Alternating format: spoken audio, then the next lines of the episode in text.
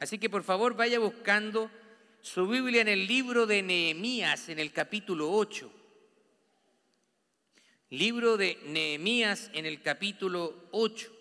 El sermón de hoy lleva por título ¿Cómo comienza el avivamiento? Por favor, vamos a ponernos de pie y vamos a leer los primeros tres versículos del capítulo 8 de Nehemías. Si está conmigo entonces, si no trajo Biblia, puede también seguirnos en pantalla. Dice la palabra del Señor en el nombre de nuestro Señor Jesucristo y bajo la bendición del Padre, del Hijo y del Espíritu Santo. Y se juntó todo el pueblo como un solo hombre en la plaza que está delante de la puerta de las aguas y dijeron a Edras, el escriba, que trajese el libro de la ley de Moisés, la cual Jehová había dado a Israel. Y el sacerdote Edras trajo la ley delante de la congregación, así de hombres como de mujeres, y de todos los que podían entender el primer día del mes séptimo. Y leyó en el libro delante de la plaza, que está delante de la puerta de las aguas, desde el alba hasta el mediodía, en presencia de hombres y mujeres y de todos los que podían entender, y los oídos de todo el pueblo estaban atentos al libro de la ley. Toma asiento, por favor. Bueno, el sermón del día de hoy lleva por título ¿Cómo comienza el avivamiento? Ahora, pero antes de entrar de lleno al texto, primero tenemos que definir qué es lo que es el avivamiento. Si yo le pregunto qué es un avivamiento, usted quizás puede tener una respuesta y quizás no podamos concordar en una respuesta. Pero es interesante que el diccionario hispanoamericano de la misión define el avivamiento de esta manera. El avivamiento es la restauración de la vida espiritual de creyentes e iglesias que habiendo conocido la gracia de Dios y el nuevo nacimiento, se han enfriado en su fe, han perdido su visión, se han vuelto al mundo y, y son ineficaces en el cumplimiento de la misión. El avivamiento se caracteriza porque sus resultados son más impactantes, no se dan tanto dentro de la iglesia como fuera de ella. Las conversiones masivas y el impacto del Evangelio penetran profundamente las estructuras sociales y producen cambios significativos en ellas. ¿Se da cuenta? Cuando nosotros pensamos en avivamiento, generalmente pensamos lo que está sucediendo dentro de la iglesia. Pero un avivamiento bíblico es cuando lo que empieza a suceder adentro sale afuera. Cuando los cristianos comienzan a impactar a la ciudad, comienzan a impactar a la sociedad y comienzan las personas a tener un hambre de buscar a Cristo. Quiero que entendamos un poquito el contexto para que usted entienda en qué se encuentra este libro de Nehemías. Primero, Nehemías era el copero del rey Artajerjes, rey de Persia, y se encontraba en cautiverio, luego de que Jerusalén había sido destruida después de la invasión del rey Nabucodonosor, rey de Babilonia. Así que habían llevado muchos cautivos. Esto se le llama la cautividad de Israel.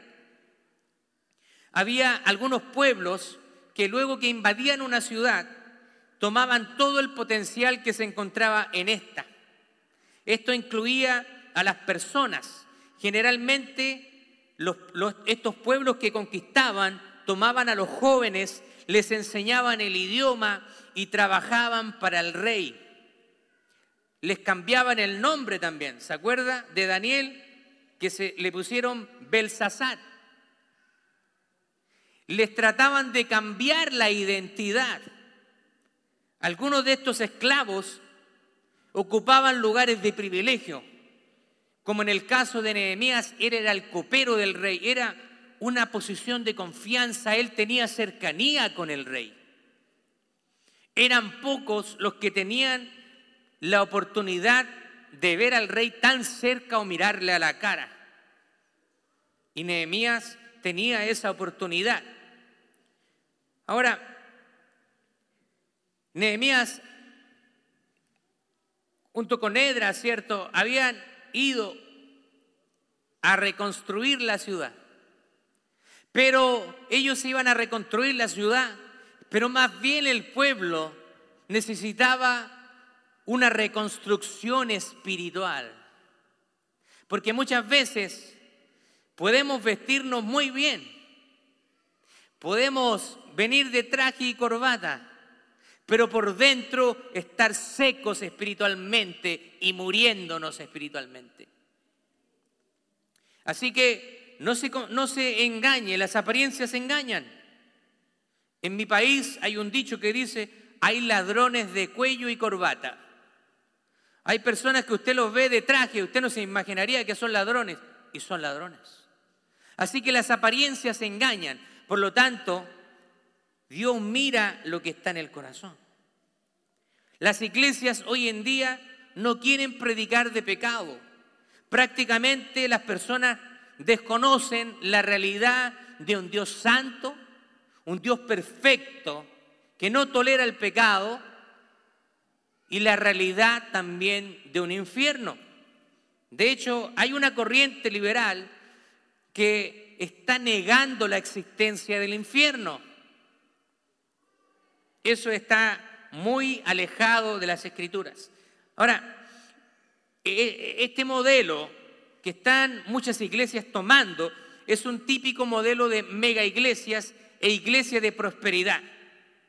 Se les predica a la gente lo que quieren oír, pero no lo que necesitan oír.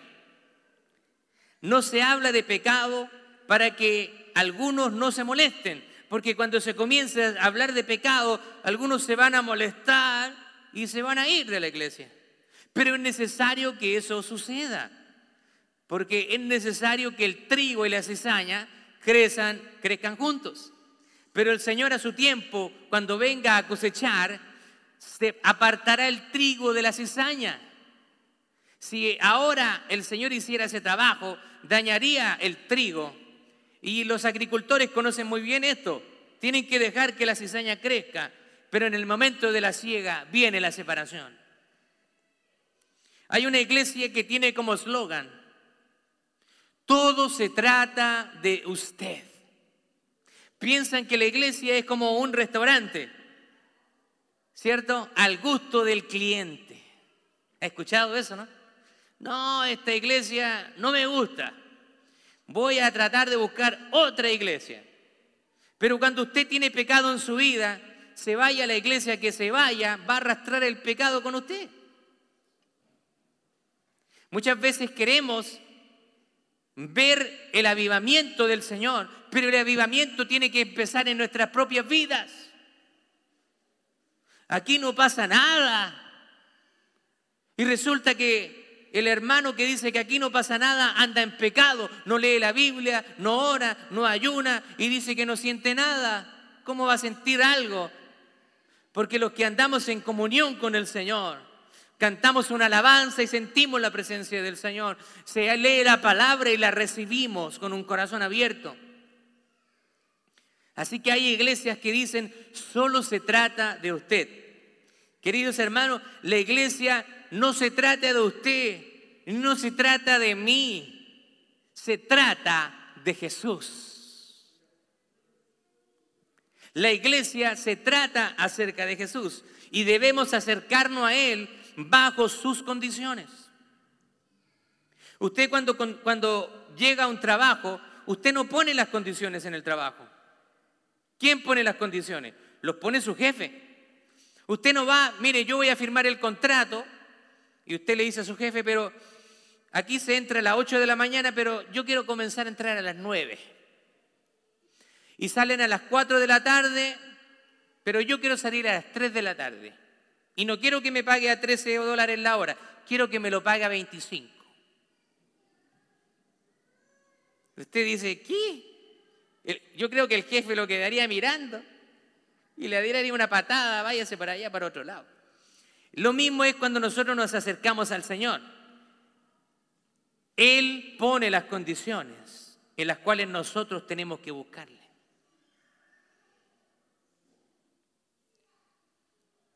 Muy bueno lo que decía el pastor Sugel Michelén, porque se ha popularizado esta idea de que, ven, el Señor te acepta tal y cual eres. No, porque el Señor no acepta a personas que no se hayan arrepentido. Mejor dicho, Dios no nos acepta cual, eres, sino que nos acepta a pesar de lo que somos. A pesar de que somos pecadores, Cristo murió por nosotros. Pero Él no quiere dejarnos tal cual como estamos, sino que Él quiere comenzar a hacer una transformación en nuestra vida. Así que nadie que se encuentre con Jesús genuinamente se va a quedar de la misma manera. Porque cuando nosotros tenemos una relación con el Señor, nuestra vida comienza a ser transformada cuando pasamos tiempo con ellos. Eh, es como comparar una relación de nuestros hijos con nosotros. Es increíble, pero yo veo a, a mi hija Naomi y es un clon de la mamá. Hasta los mismos gestos, las mismas palabras. Y yo digo, Señor, dame fuerzas Pensé que era suficiente con una. Ahora tengo dos. Pero ¿qué quiero decir con esto? Cuando nosotros nos acercamos al Señor, Él comienza a influenciar y a transformar nuestra vida y necesariamente vamos a tener que empezar a ser como Jesús, a parecernos a Jesús. Se trata de dejar a un lado el egoísmo, dejar a un lado la envidia, los celos, la contienda, el chisme, el legalismo y esparcir el Evangelio de Jesús. Se trata de predicar acerca de la cruz, de la sangre derramada por nuestros pecados. La iglesia tiene la respuesta a la necesidad de este mundo, por decirlo de alguna manera, el mundo se está ahogando y usted tiene el salvavidas para salvarle la vida. El materialismo del creyente es muy similar al del mundo y muchas veces es difícil distinguir entre cristianos e inconversos. ¿Está de acuerdo conmigo? A veces hay cristianos que andan en el trabajo, andan con sus familiares y se dicen a sí mismos, mejor me quedo calladito, mejor ni digo que soy cristiano. ¿Y por qué dicen eso? Porque ellos saben que están teniendo un mal testimonio. Así que hay cristianos que a veces parecen que son mundanos. Cristianos hoy en día hacen lo mismo que la gente que no conoce a Cristo realmente se infiltran en el mundo. ¿Y sabe lo que son? Si es que son hijos de Dios, son cristianos carnales. Pablo habla de estos cristianos carnales. Son cristianos inmaduros que jamás se han dejado transformar completamente por el Señor. Bueno, vamos a ver el contexto. Jerusalén estaba siendo levantada ya que se habían edificado las murallas. Entonces Nehemías había recibido la autorización de parte del rey y había recibido los recursos para reconstruir la ciudad. Y el escriba Edras había sido el primero en traer una caravana a Jerusalén para trabajar. Todos venían con la intención de ponerse manos a la obra. La muralla fue levantada en tan solo 52 días. Pero había un vacío en sus corazones. No bastaba tener una buena infraestructura, una ciudad linda. No es suficiente la ropa que te compres, el auto que manejes o el dinero que puedas ganar. Si Cristo no está reinando en tu vida, vas a sentirte y vas a estar vacío. El día de hoy yo quiero que veamos cinco características de un avivamiento espiritual basado en Nehemías capítulo 8. Pero antes de comenzar, yo quiero aclararle que el avivamiento no tiene que ver con ganar un incrédulo para Cristo, sino un avivamiento tiene que ver con un creyente que vive como un incrédulo y que está siendo revitalizado por el poder del Espíritu Santo. Un creyente que se ha enfriado y que necesita una inyección de fuego en el corazón. Es para los que estamos como David, suplicando al Señor. Salmo 119, verso 33 al 37 dice, enséñame, oh Jehová, el camino de tus estatutos y lo guardaré hasta el fin. Dame entendimiento y guardaré tu ley y la cumpliré de todo corazón. Guíame por la senda de tus mandamientos, porque en ella tengo mi voluntad. Inclina mi corazón a tus testimonios y no a la avaricia. Aparta mis ojos, que no vean iniquidad. Avívame en tu camino. Vamos a ver la primera característica de un avivamiento espiritual. Y la primera característica es que hay hambre por la palabra de Dios. Pero fijémonos lo que la gente pidió.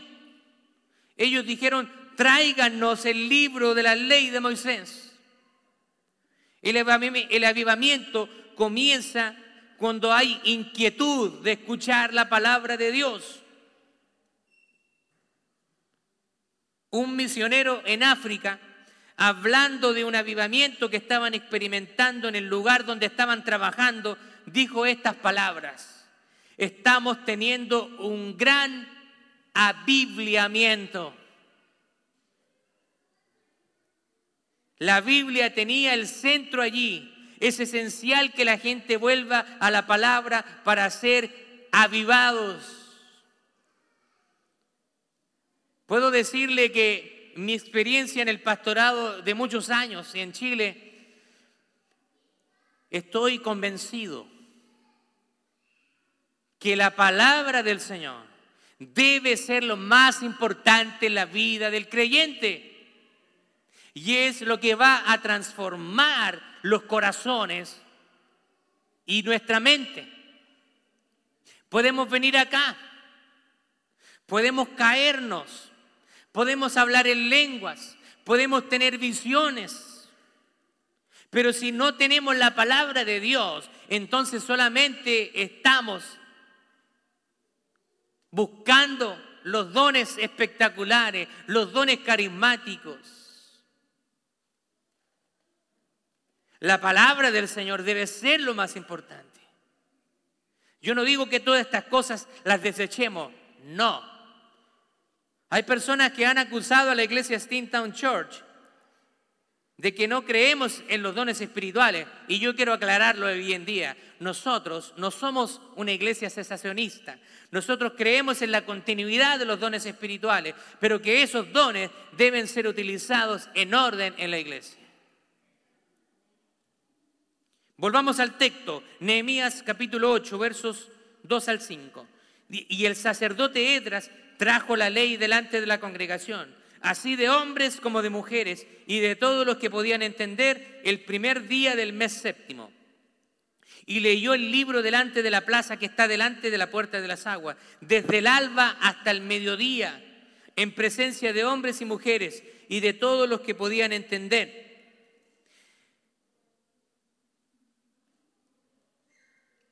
Y los oídos de todo el pueblo estaban atentos al libro de la ley, y el escriba Edras estaba sobre el púlpito de madera que habían hecho para ello. Versículo 5.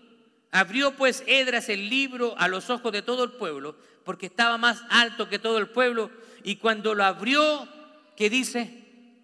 Todo el pueblo estuvo atento. ¿Se da cuenta de lo que está pasando aquí? Estuvieron escuchando por seis horas seguidas. ¿Se da cuenta? Dice, desde el amanecer hasta el alba, perdón, desde el alba hasta el mediodía. Eso en, en el lenguaje judío son seis horas. Seis horas en que les estuvieron leyendo la palabra del Señor.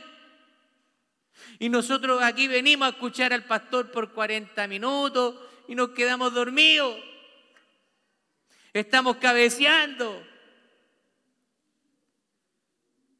Despiertes, hermano, hermana. La palabra del Señor nos tiene que dar comezón en nuestros oídos. Tiene que despertarnos. Yo quiero escuchar, quiero recibir. Pero no tan solo esto, lo hicieron un día. ¿Sabe lo que pasó? Estuvieron haciendo esto por una semana completa. De lunes a domingo se levantaban a las seis de la mañana y hasta el mediodía escuchaban la palabra de Dios. Y nosotros no somos capaces de levantarnos temprano para leer un devocional. Nos levantamos corriendo. A veces ni tiempo se da de bañarse porque tiene que llegar al trabajo. Se echa harto perfume. Hermano, pero aquí hay un gran ejemplo para nosotros. Imaginémonos cuál era el hambre que tenían estas personas por la palabra de Dios. ¿Cuánto tiempo está usted pasando con la palabra de Dios? ¿Y cuánto tiempo está pasando en las redes sociales? Y estoy seguro, estoy seguro que a la mayoría, si yo revisara sus celulares, el tiempo en línea serían horas y tiempo en la palabra muy poquito, muy poquito. Memorice la palabra. Somos capaces de memorizar canciones y no memorizamos la palabra. Esto nos lleva a la segunda característica de un avivamiento y la segunda característica es tener una actitud respetuosa hacia Dios. Veamos la primera parte del versículo 6. Dice, bendijo entonces Edras a Jehová, Dios grande. Ahora, o sea, Edras alabó a Dios por quien Él es. No puede haber avivamiento si usted tiene a un Dios pequeño, que puede ser restringido en su poder y que solo es buscado para satisfacer los deseos de su corazón. Usted tiene que acercarse al Señor con una actitud de adorarle tan solo por la majestad de lo que Él es. Como dice Proverbios capítulo 1, Verso 7, el principio de la sabiduría es el temor a Jehová. Los insensatos desprecian la sabiduría y la enseñanza. Han habido hombres brillantes, hombres que han tenido la mentalidad de un genio, pero a los ojos de Dios han sido hombres insensatos, tontos, porque no han reconocido a Dios.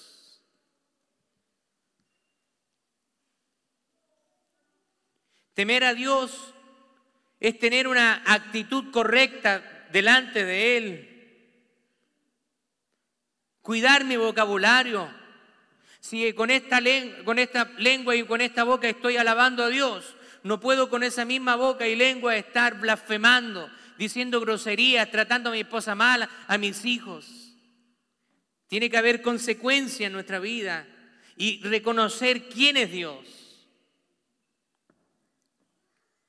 Es tener una actitud correcta.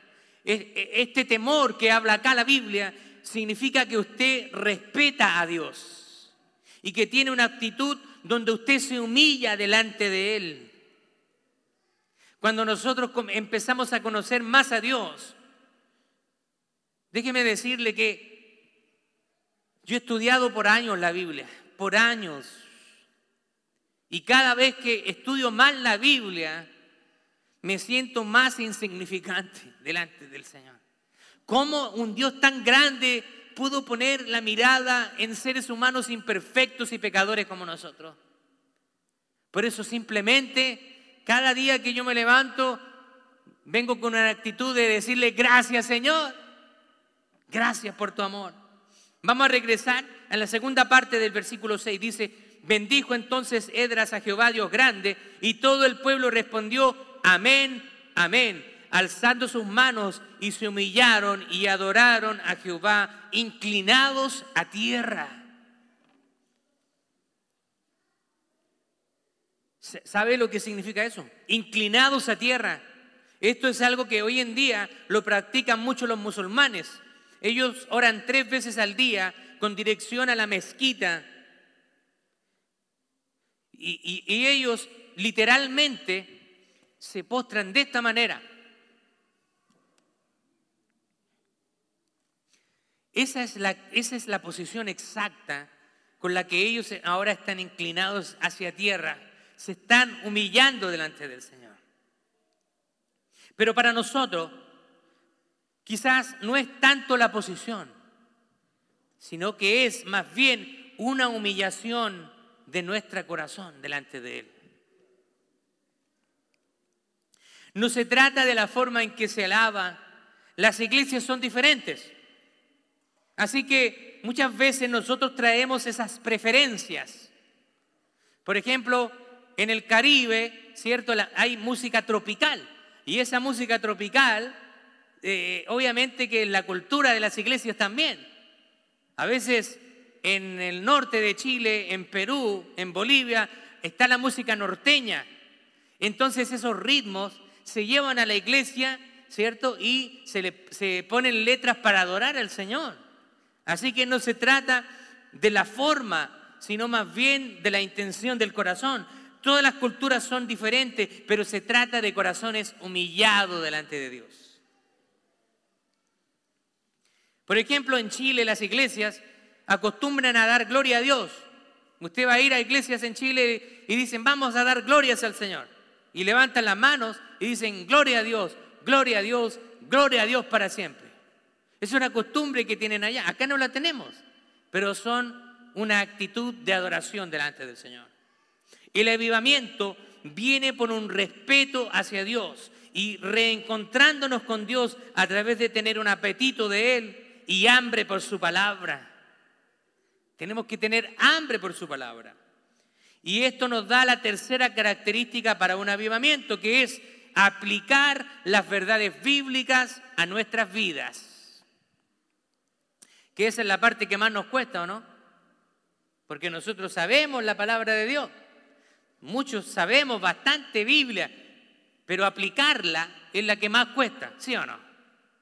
Usted puede decir, yo quiero comenzar a ir al gimnasio, tengo que ponerme en forma y se puede quedar en las ganas nomás. La otra semana empiezo y llega la otra semana y, y ve la comida ahí. La otra semana empiezo. A veces nos quedamos solamente en las ganas pero en la palabra del Señor quiere que sea aplicada a nuestra vida. Nehemías eh, capítulo 8, verso 8 dice, y leían en el libro de la ley claramente y ponían sentido de modo que entendiesen la lectura. Ahora la pregunta es, ¿por qué ellos necesitaban entender lo que se les estaba enseñando? ¿Sabe por qué? Es porque ellos se encontraban en otra cultura. Ellos estaban viviendo en, en Babilonia. Y además, desde que Moisés escribió la ley, habían transcurrido alrededor de mil años. Ya no hablaban hebreo. Hablaban babilonio. Ya no, no hablan español. Hablan inglés.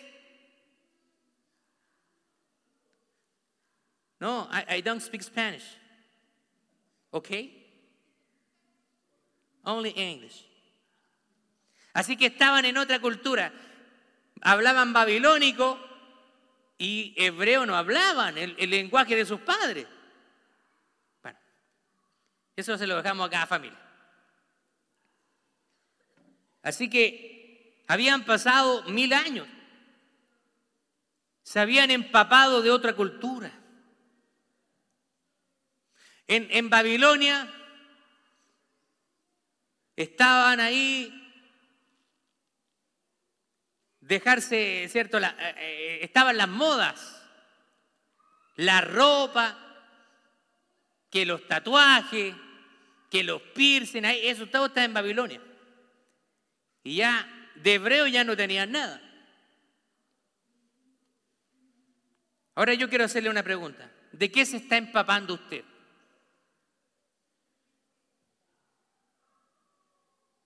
Usted probablemente, así como yo, nos encontramos en una cultura diferente. Yo nací en, en Santiago de Chile. Vivo en una cultura americana o una cultura más bien cosmopolita, multicultural. Y hay cosas de la cultura americana que me encantan y hay otras cosas que no. Así que, ¿de qué se está empapando usted? Empápese de las cosas buenas. Toda cultura tiene cosas buenas y malas. Yo ya estoy cansado de que me molesten siempre por la hora con los hispanos, pero eso no es realidad. Los hispanos siempre llegan tarde. Si estamos a las cuatro, llegan a las cuatro y media. A veces algunos llegando a las cinco y muy campante, saludando a todo el mundo. Hola. Están llegando tarde. Pero ya es normal. No, tenemos que ser gente de excelencia en todo. ¿A qué hora empieza el servicio en tintado en español? ¿A qué hora? ¿Y por qué llega a la 1.20, 1.25, 1.30? Bueno, eso se la dejo como homework, ¿ok? Continuemos. Versículo 13. Al día siguiente se reunieron los cabezas de la familia, de todo el pueblo, sacerdotes y levitas, a Edras, el escriba para entender las palabras de la ley. Ahora, nuevamente aquí viene la idea de entender. Ellos querían entender la palabra para saber cómo aplicarla a sus vidas. Hay una diferencia entre un discernimiento bíblico y una opinión acerca de la Biblia. Pero cuando ellos entendieron y aplicaron a sus vidas, esto trajo arrepentimiento porque fueron confrontados con su pecado. Algunas personas asisten a la iglesia pero jamás se arrepienten. Siguen viviendo una vida en el pecado. Algunas personas no quieren dejar su pecado y quieren seguir asistiendo a la iglesia. Por eso que esas son las personas que dejan mal el testimonio de Cristo. Y los ven los vecinos y dicen, ¿y este? ¿Y esta cristiana? ¿Este aleluya? Y se comporta así, nada, mejor yo, ¿para qué voy a ir a la iglesia? Esas personas dejan mal a la iglesia y el testimonio de Cristo. Por eso que nosotros tenemos que ser luz en el mundo.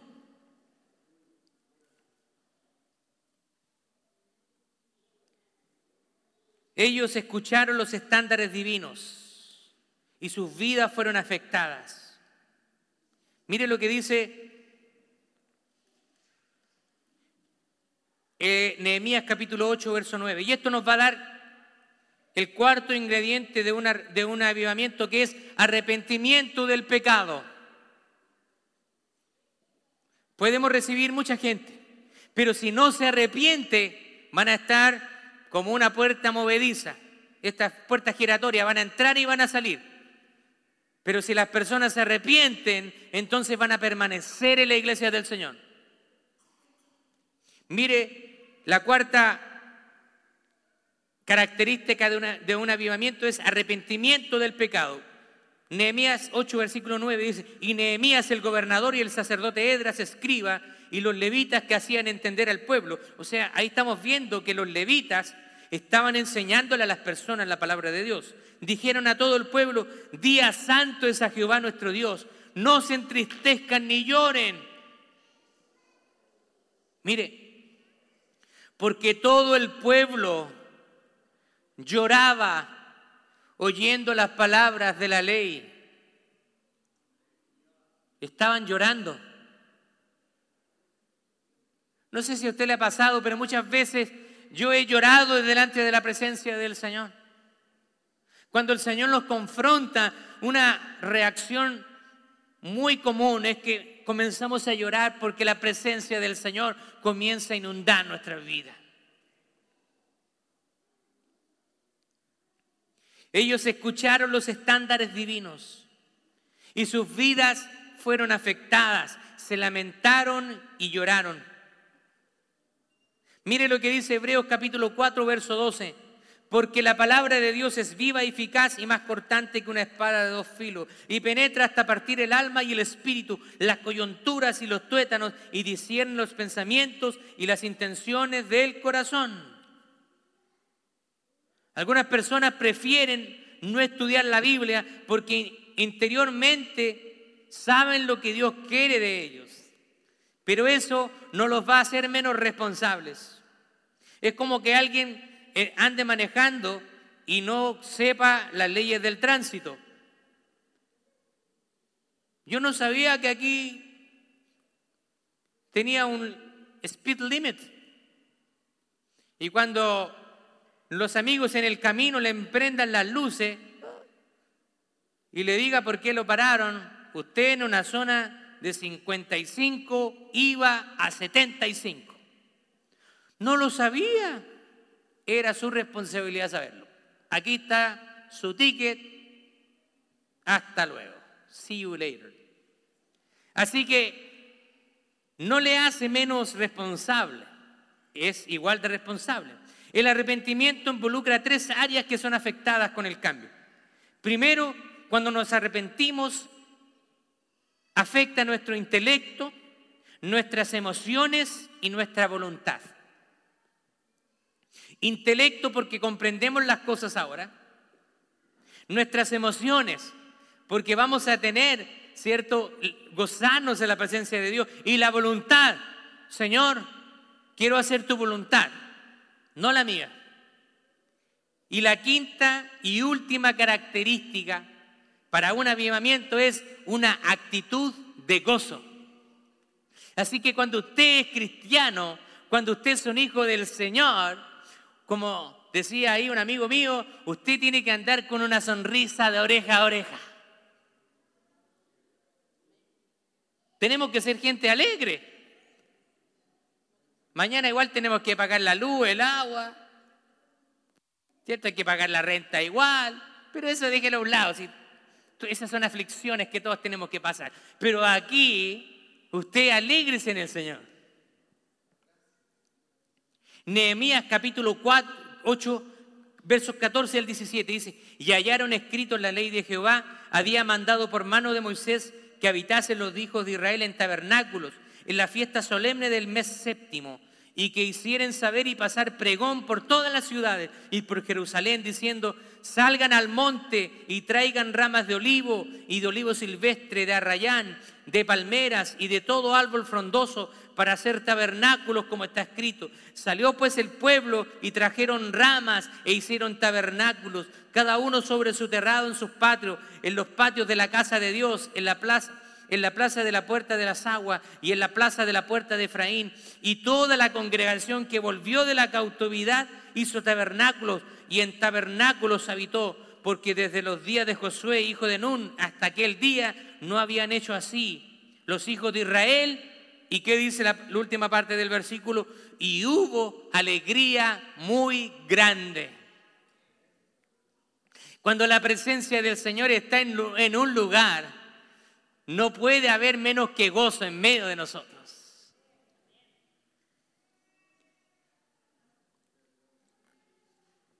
se da cuenta que la obediencia trajo gozo. Eso es lo que nosotros experimentamos cuando obedecemos al Señor y la palabra de Dios. Nuestra vida comienza a beneficiarse. Si cuando usted obedece la palabra de Dios, el beneficiado es usted. Cuando usted empieza a aplicar los principios de la palabra de Dios, el beneficiado va a ser usted. Cuando los maridos entienden que hay que tratar a las esposas como un vaso más frágil y las esposas deben someterse a sus maridos, y ambos deben someterse al Señor y buscar juntos a Dios. Va a haber un ambiente de paz, va a haber sensaciones en su corazón positivas. Bueno, déjeme concluir.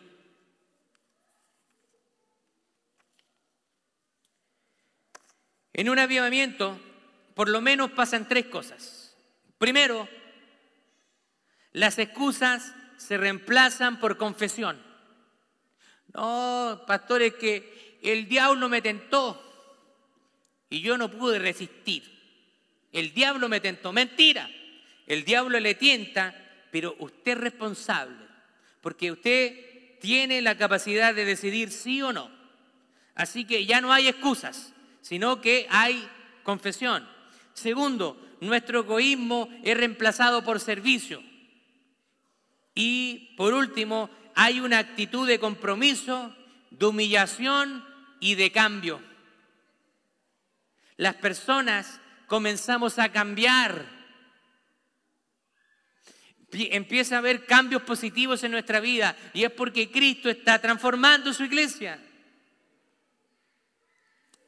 Amén. Ya comenzamos a llegar más temprano a los servicios, a no dormir tanto. Empiezan a haber cambios. Amén. Escúchanos, Señor, te rogamos. Bueno, vamos a hablar acerca de un avivamiento en Londres por Billy Graham. Usted probablemente ah, conoce al mundialmente conocido evangelista Billy Graham, que murió en 2018. Uno, uno considerado uno de los grandes evangelistas de nuestros tiempos. Y Billy Graham, que en el año 1949 en Los Ángeles, California, se destacó como poderoso evangelista de las grandes multitudes. En mayo de 1954 estuvo en Londres, donde predicó a más de un millón de personas.